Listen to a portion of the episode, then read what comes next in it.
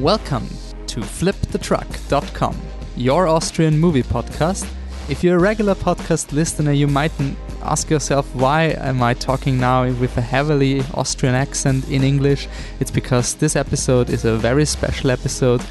We'll bring you an interview with Bryce Nielsen, the visual effects producer of the movie Roma, which is currently one of the biggest contender in the Oscar race. If you want to hear more, just head to our website flipthetruck.com or check the podcast feed. Subscribe to it on Google Play or Apple Podcast or wherever you get your podcast. Just a heads up, since we are Austrian based, all of our podcasts are in German. And without further ado, here's the interview with visual effects producer Bryce Nielsen.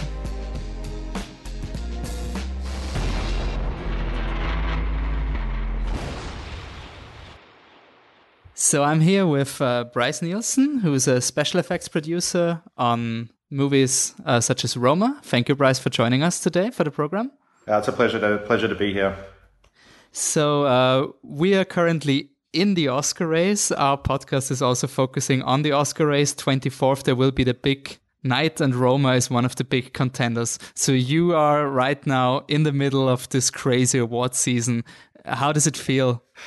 Yeah, it's crazy. I mean, it's um, you know, words can't really describe it. It's uh, it's just been one.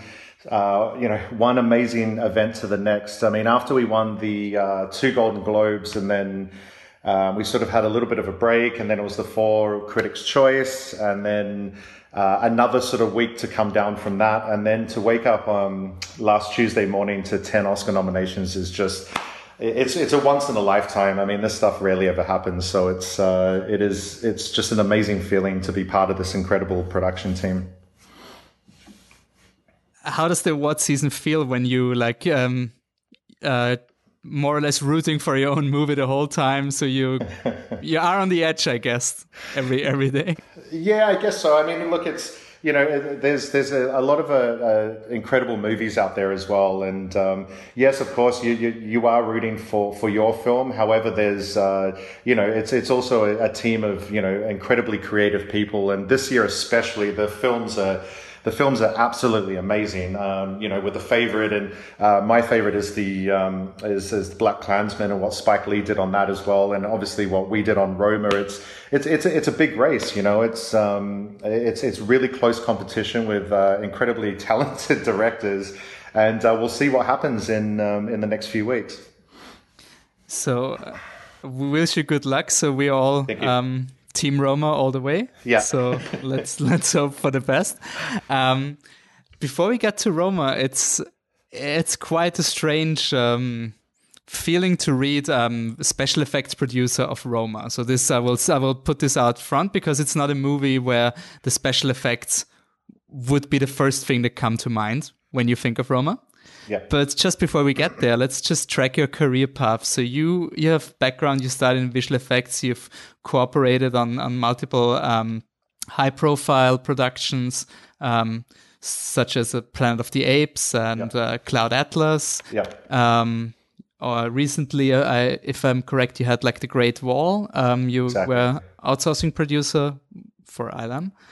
Um, so how did you get into special effects and um, when you when you talk about show business, like it's it's all very flashy, and yep. special effects might not be the first that comes to your mind. So why did you choose special effects? Uh, well, the, I mean, the, you, you, know, the over the overall thing with film is it all looks flashy on the outside. You know, it's sort of that that smoke and mirrors Tinseltown thing. But you know, look, the reality of film is it's an incredibly hard job, full of um, you know, it's it's more of a life choice. Everyone who works in film. Um, it, it, they do it because they, they have to. You know, there's there's there's nothing else they want to live for, and you, you really find that with with directors and producers and the, the whole creative sort of uh, you know the creative senior team. There's just you know you sort of live and breathe this stuff. But the um, so how I got into this was I was in um, I was I was uh, living in Australia at the time, and um, I was on the uh, set of Superman and. Um, I was a third AD on Superman, and uh, that was with uh, Bryan Singer and Kevin Spacey. And basically, there was this moment where um, we were shooting a, um, uh, some plates for second unit, and basically, it was in the middle of the CBD in, in Sydney. and they were basically jumping this car down the steps. And uh, they, uh, the first AD, uh, first AD cleared, uh, you know, yelled over the microphone, "Clear set." Um, and then they basically cleared. Uh, they st- they started cleaning the the set and the production. Um, and I was so curious to, as to what they were doing, and everyone was telling me that it's like, oh, that that for clean plates, it's for visual effects. And I had no idea what that was. So um, I was so intrigued that I, uh, after we finished Superman, I packed my bags and moved to London. And uh, basically, it started me down this uh, whirlwind path of uh, visual effects. Um, I ended up uh, going on to Iron Man 2, and that was sort of my first massive film in, into visual effects. And since then, I haven't looked back.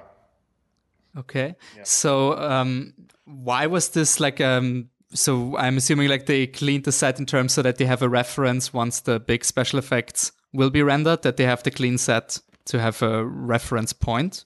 Yeah, so so how this works, so I'll go, go into a bit more detail with it. So basically, what what happens there is when when you shoot a clean plate, basically it just means that we can we can add visual effects onto it. So we need it as um, you know, we need to have that information uh, before all the extras and all that stuff, and the, you know, and the cars jumping down.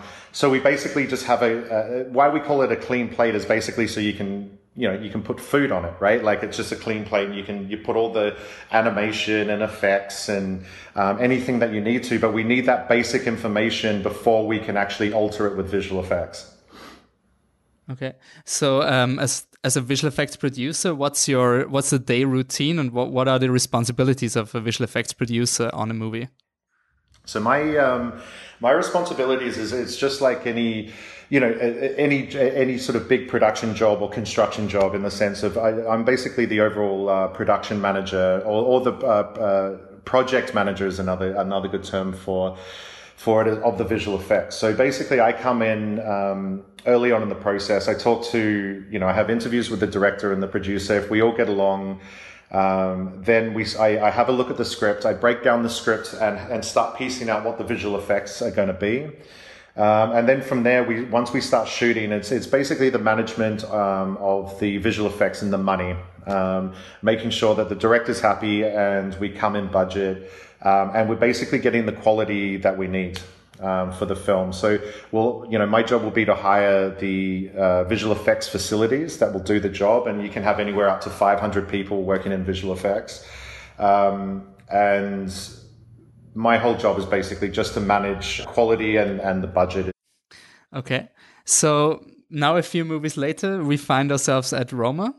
And as I said previously, it's not a movie where uh, which screams visual effects. But so what's what's uh, what are the special effects? What's the special effects work on Roma in particularly? Okay, so so some of the big ones is um, obviously we've got uh, the Insurgentes Baja California shot, and that shot is um, the main intersection um, where where um, Cleo is walking walking along, and basically you, are exposed to a big intersection shot. Um, obviously, there's there's been three. To, to go back a bit, there was three. Um, major earthquakes in in uh, Mexico City. So it, it, it, really changed the the architecture and just the look of the city. I mean, keep in mind uh, you know, Mexico City was under the Habsburg Empire, right? So there's a lot of architecture there from, you know, uh, obviously being from Vienna, you, you know this, it's, uh, uh, th- there was very similar architecture to Austria, um, and a lot of that's gone. In fact, most of it's gone. So we had to go through and, and really, um, really look at the architecture and really study it from Alfonso's uh, pretty much photographic memory to um, the production designer, um, uh, you know, Eugenio, and really start to come up with what exactly did Mexico City look like, and we the details had to be you know basically perfect. Um, so with when we went into like Baja California into Insurgentes, we we totally rebuilt. Uh, that intersection and the trams and the and the trucks and the level of detail in that is is is uh, is is mind blowing. Actually, now looking back at it, um, you know, with something like this, it's, you know, that we always pushed, uh, Alfonso always had the idea of pushing invisible visual effects because, you know, we, we're going back in time into, into his memory, into, into his past and his childhood. Um, we wanted to make sure that the visual effects were there just to assist um, in in the memory, and and that you wouldn't realize that we're going back in time, and you can see the visual effects. So that that was the really big one, the the intersection.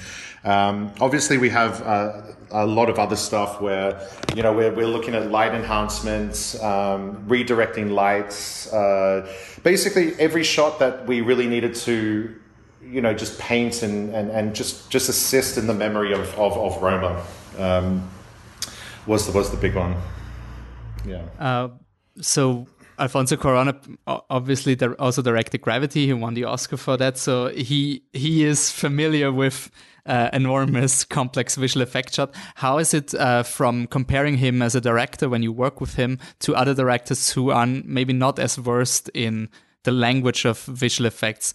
Does it help your process? Yeah, that's a good. It's a good question. I mean, like with anything, it's a team effort. So um, it, it always comes. It always comes from how the how the director sees it, right? Um, with Alfonso, the great thing about working with Alfonso, and um, you know, it, it, really comes out in the film is his genuine, uh, just just humbleness and, and and genuinely he just cares for people, right? But um, on top of this. Uh, he understands that to you know to do anything uh, you need to have the best people around you in, in every aspect because no film is just made by yourself um, and you know to, when you establish uh, really good creatives around you and, and the team he had was absolutely amazing from you know as i was saying eugenio uh, who was doing the um, production design we had uh, adam who was the editor uh, skip Lievsay doing sound design um, another guy called um, um Steve Scott uh, was doing the grading. So you had just this incredible team of creatives around. And when it came to the visual effects, it was the same thing. Once we uh, once we got into it and we actually understood what he what his vision was then then every then everyone was on board, um, and it just became this more creative process. Um, not so not so stressful and in, in, in, the sort of there was not really any panicky situations. It was more just um, you know we just had a lot of work to get done, and we understood what he needed, so we just you know we just went that way with it. It was yeah, it was a really really really good um, uh, project to work on actually. How long did you work on the project? Uh, all, all up, it's been two years. two years. yeah, yeah, yeah. It's okay. one of these. It's one of these projects where, um, look, as you were saying before, like when it comes to visual effects, you wouldn't, um, you know, you wouldn't realize the, the level of detail that actually went into a project like this. But, um, you know, it's it's one of these massive endeavors to to get to get right. And the, the other big thing is the um, it's black and white. Now, I've you know, most people in um, in film in this generation have never done a black and white film. So it was uh, incredibly complicated to, um, first of all, understand what black and white is, which is actually not black or white, it's actually gray, and every sort of hue of gray uh, imaginable. Um, and, and to really understand that, like with visual effects, they start to really pop out. So, um, when you're just doing black and white, when you, when you start to enter like buildings and, and, and these sort of things from a visual effects side, they really, really stand out. So there was, it was this thing of trying to get the, trying to get the grays just perfect. So you, you wouldn't understand that the, that the 3D. Is it because the, the color information is limited and therefore it looks computer gamey or how can you imagine the popping out? Well, effect? it's just, it's just because, uh, basically it's gray, right? Um, and so what we'd need to do is, is something like this. We'd have to, we'd have to go, we basically went in and we started painting, uh, we painting it in color. So you take the, you take the grade off. And, uh, basically what we would do is to figure out which, like hue of gray we actually needed, we would start over saturating reds or blues or greens and just testing what that does to the shot. Um, but the, the interesting thing about it is, it, you know, you can go bright red, bright green, bright blue, whatever that color is, as soon as as soon as you put it back into black and white, um, you start to understand what those what those colors actually did in in black and white, and that was tough because it's obviously no one had done a black and white film. I mean, I've never, you know, I love black and white films. I've never worked on one before, and that that sort of went across the whole team. We we we were sort of learning as we were going. It was the great thing about it was actually going back into sort of old school traditional filmmaking, right? Before we had color and to actually understand the process of, of what it is to do something in black and white. It was, it was, it was an amazing experience. Um, you talked about those uh, invisible visual effects. Yep. When you when it comes to Roma, even though most of them apparently are not visible for the uh, un- unknowing public, what's the most invisible effect that pops in your mind? Well, I, I guess I guess one of the big ones would be oh, what would be the, the biggest invisible effect on this? Um, I guess one of the big ones is the opening shot. Um, the opening shot is a, is a is a massive. Um, a massive um, effect. I think that was that was really well well integrated. Could you elaborate what the special effects was? Because I was watching the scene and not realizing Okay, sure. was any sort of special effect. yeah, yeah, sure. So what we did on the um, the opening shot was um, basically we had um, so you've got the water coming in and and all this sort of stuff, and um, basically we had to replace. There was a uh, basically the way that was shot. We had a big tarpaulin um, uh, over the shot, so that reflection wasn't there.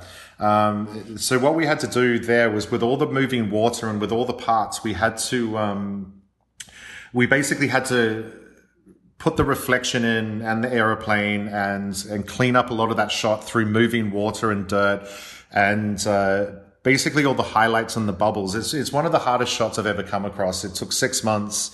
Uh, six months to do, and uh, you would never know that when that when that shot, that reflection is not natural. Um, but there was that that reflection didn't exist. Wow. Yeah. Okay. Yeah, six months. it was a big shot. um, the the the other one actually is. Um, is all the set extensions. So what there's a lot of things like we we re-enhanced the volcano um, in in Mexico City to uh, basically all these map paintings. So we went through and uh, we had to have a look at what Mexico City looked like in these certain areas at that certain time, and then basically integrating this stuff where it just looks natural. It looks like it's just being shot, and there's a city behind it, or there's a town behind it with mountains. All that stuff is recreated. Um, and it's been re-enhanced and and you just wouldn't tell it just looks it's just totally natural right like it just looks like a mountain with some you know some buildings and it looks like you're there but none of that exists anymore because it's uh, it was all destroyed in the earthquakes. Um, I was watching a documentary about um, the the Harry Potter movies, where yeah. Qua, uh, uh, Alfonso Cuarón also like the, there is this air about him where you where he has ideas about visual storytelling with special effects, which are brilliant, and you never think about them again, like, such as the the moving images in Harry Potter, which tell some sort of story in the background without you noticing it. And once you notice it, what he's doing, you think how can i like it it it affected me without me realizing that it affected me. Was there something similar to roma where he was using the special effects to enhance the understanding of the scene in a way yeah, of course. So, you know, the, the thing is, is, well, I guess enhances, you know, obviously on a big visual effects film like Roma or Planet of the Apes, uh, sorry, on, um, uh, on Harry Potter or Planet of the Apes or something like this, you naturally know that this is visual effects. So your, your mind automatically goes that way. With this, it was the other way of like, when it came to enhancing anything that we did, it was just, it was just very subtle. Um, it was always it was always things with light direction and making everything look like a painting and and, and just giving that aesthetically pleasing look. You know, I mean, Alfonso's got such an such an incredible eye, and and the, the, the most amazing thing about this film is he actually you know he was also the uh, the cinematography, he was the DP on this film. Um, so every shot he just wanted to be a painting, right? It had to be a, a piece of art. So um, best uh, best of luck for Roma. So I want to like um, move away from the awards race now and yeah. um, the Roma circus and just focus on the VFX work as well. So, what's what are the challenges for you as a producer on um, the larger scale movies that you did? And I have to ask about Planet of the Apes because I just adore this movie. So, if you can elaborate a bit more on your work on, on Planet of the Apes as well, uh, compared to um, more invisible um, uh, VFX. Yeah, okay. So, so something when you're doing this, something as big as um, uh, Planet of the Apes. I mean, something that's that challenging. Uh, so, this goes back in time because the thing is, is technology. One thing I love about this industry is technology is always advancing. Every show I do, there's there's new complications, new, just new pitfalls, new things to learn, and um, back then it was um, Planet of the Apes one.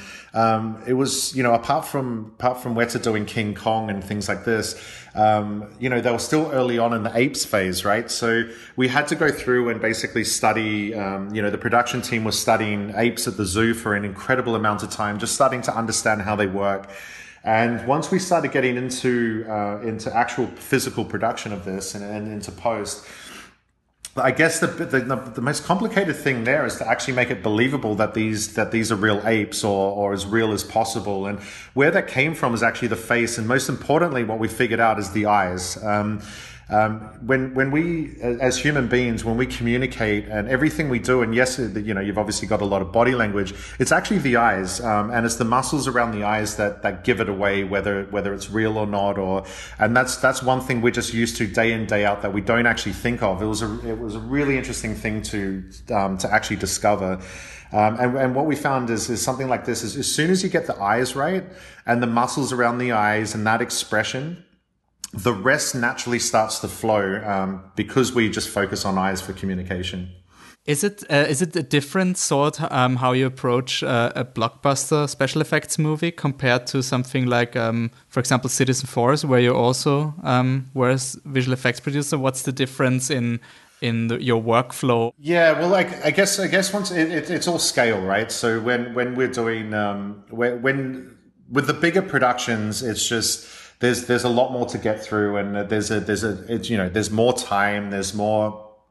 Uh, there's more people. There's you usually have more resources, right? When you start doing the smaller films and the and the smaller scale, small scale budgets, um, you don't you don't necessarily have the access to all the technology and all the stuff. So you really have to find uh, sort of cheap and uh, effective ways of doing things.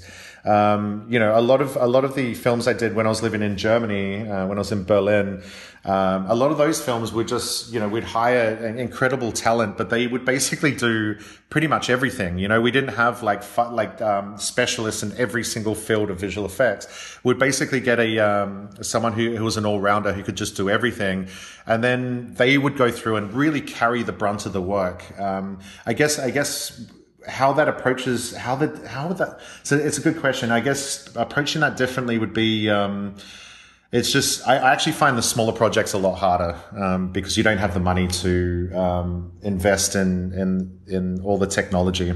Yeah. what was one of your hardest challenges as a uh, when you were working on a movie? Was there a moment where you said like this? Was quite formative for how you approach your job in a way because it was such an obstacle to overcome. Interesting. Yeah, I mean, it's it. Look, every every production I work on is um, look. It's just they all are. Um, they're all challenging. They all have their challenging moments. Whether it's um, uh, whether it's the film we're on or, or something that's going on production, communication. There's so, there's so many people that work on these on these films that there's there's always there's always there's always challenges, and that's that's basically my job. Is the most essential thing with a visual effects producer is is you know nine times out of ten you're just putting out fires and you're running from one fire to the next and and just putting out those fires, you know, and and and trying to have fun while you do it. I mean that's that's sort of what happens, but I guess um, look, I, you know, I think the, the most challenging project for me has actually been Roma, uh, mainly because it was um, it, it's it's one of these films that. Um, you know, as, as, soon as you as soon as you understand what Alfonso wanted, well, actually not even wanted, what it was actually about, and we're getting into the, his personal childhood and his and the story and the the, the relationship with um, uh, you know with his with his his nanny and his relationship with his parent, his mother and his parents and and he's really exposing himself that we like i knew straight away and so did my um, and the team that i worked with we needed to make sure that this is going to be perfect or as near perfect as humanly possible. And and the thing when you start to go down that route a lot you, you start to adopt a lot of pressure. Um, there's a lot of pressure to make sure that this that he's happy you know? And you know he's he's he's he's on the on the world stage exposing himself for the human being that he is, which is you know this this humbling, creative, creative man. And I just want to make sure that we assist him in that. And I think that's one of the hardest the hardest shows I've ever done, um, just because of the personal aspect of of the film. Was there a particular moment when it was really um, difficult for you to marry through, and how did you um, navigate through this? yeah, I guess. Uh, well, yeah, I guess um, on a film. on a film like this, um, one of the big things is um, is is look at the everything is always a lot. It's it's a lot more difficult at the start um, because you've got you've got different sorts of personalities. We're trying to mirror different personalities together, and um, you know, trying to find. Uh, you know, when you're going onto a film for say one and a half years, you, you need to make sure that everyone in the production team, especially for the producer and the director, that they really get along with the visual effects team, or especially the supervisor. Um, and that's a really difficult moment where, um, where sometimes things are, are not going right. Uh, and and you realize that we need different sorts of personalities to, to you know because it's obviously you're, you're, there so you're there you know 12 hours a day 10 to 12 hours a day trying to create you really need to be on the same level. And i think that was one of the hardest things is pairing up um, the right the right supervisor with alfonso to make sure that he's happy and he just that they can just create and be a creative team together. Um, I, that by far that was the hardest thing. So is this a matter of communication in terms of you translate between uh, that you need the, the right person to translate from director perspective to the technical aspects or? Yeah exactly. So how that works is you know once once you've got that really good uh, um, once you've got the really good uh, team and, and, communication between the director and the supervisor you got to understand that that's a really creative process right? And they need to be speaking the same language and they basically need to be in each other's heads to get what they you know to get what the director wants. The supervisor then has to translate that into more technical talk and you know you can have anywhere up to 3 to 500 people on a on a show right? So that communication is absolutely essential and when it breaks down um, the whole the, the, whole show breaks down because there's only one form of communication there. Um, and because it's, it's coming from the technical side and the creative aspect and it's, and it's creative directing uh, that that has to be essential uh, for any production. Do you have any advice for people who would like to break into special effects or go into the movie business? Yeah, Aside I guess from stamina and don't get to keep working. yeah, I guess uh, look the, the big thing with this with this industry is um, it's look it's it's it's not a you know it's not one of these normal nine to five jobs, right? It's like people who who really want to do film they just they just know they can't do anything else, and it's it's one of these things of you've got to take risks. Uh, you know, the the big thing with this this industry, it's actually an incredibly uh, lonely industry, as well as being an incredibly you know fun filled, meeting a lot of people industry. I mean, I've I've, I've lived in six countries. Um, in my career and I, you know, there's been a lot of moving. It's been fantastic. But on the other hand, it does get quite lonely sometimes when you get to a new city. And it's, it's one of these things of just being, it's, it's really been, um, persistent with it. It's the, the biggest, the, the hardest thing about film is getting into it for the first time. Um, once you once you sort of break that like crack open that door, the door is wide open, and this this is a this is a great time to be in film. So it's it's it's basically just really really pushing it, and uh, once once you sort of get in. Um, it's that thing of just being a team player, and and uh, you know you're working with so many different cultures from all around the world that it's it's, it's you know it's it's important to really understand sort of humanity and understand cultures and and and this sort of stuff. And and once you understand that it you, you really go far in this industry. So after two years spending on roma what are you doing now? I mean the movie will hopefully win so let's fingers crossed. And yeah. what will you do after the big Oscar party? not, well, not to jinx it. I, I, didn't say that. It's like no, no, no. I get it. No, no. So um, I'm here to the Oscars, and then I'm flying back to Berlin. Um, I'm going to spend about six weeks back in Berlin and changing over my visa and um, at the moment, it's just um, looking for the next project. It's uh, I'm really, you know, I sort of don't want this sort of Roma Roma crew and this Roma sort of experience to end. But obviously, all good things come to an end, and now it's just looking at um, what's next. There's there's so many incredible projects out there. We're in the age of content, right? So with Netflix and Amazon and Apple and all this stuff going on.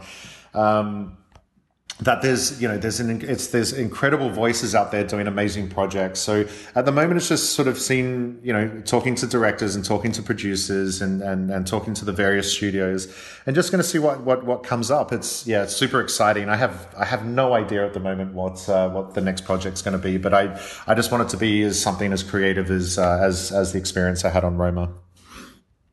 Okay then best of luck. And uh, I want to thank you again for the interview. Uh, my so, pleasure. Yeah, my absolute pleasure. Really insightful. And uh, thanks for joining us. And um, I hope you have a pleasant evening on the 24th. I will. let's uh, let's hope for the best until the end. Cool. Thanks again. Thank you. Cheers. Bye. Bye. Yeah, thanks for listening.